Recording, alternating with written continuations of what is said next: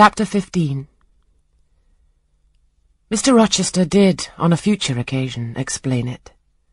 It was one afternoon when he chanced to meet me and Adele in the grounds, and while she played with Pilot and her shuttlecock, he asked me to walk up and down a long beech avenue within sight of her. He then said that she was the daughter of a French opera dancer, Céline Varens, towards whom he had once cherished what he called a grande passion. This passion Céline had professed to return with even superior ardour. He thought himself her idol, ugly as he was. He believed, as he said, that she preferred his taille d'athlete to the elegance of the Apollo Belvedere.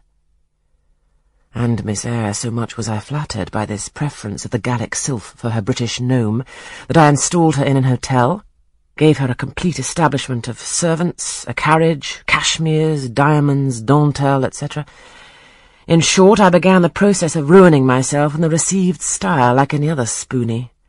I had not, it seems, the originality to chalk out a new road to shame and destruction, but trod the old track with stupid exactness not to deviate an inch from the beaten centre. I had, as I deserved to have, the fate of all other spoonies. Happening to call one evening when Céline did not expect me, I found her out, but it was a warm night, and I was tired with strolling through Paris, so I sat down in her boudoir, happy to breathe the air consecrated so lately by her presence. No, I exaggerate.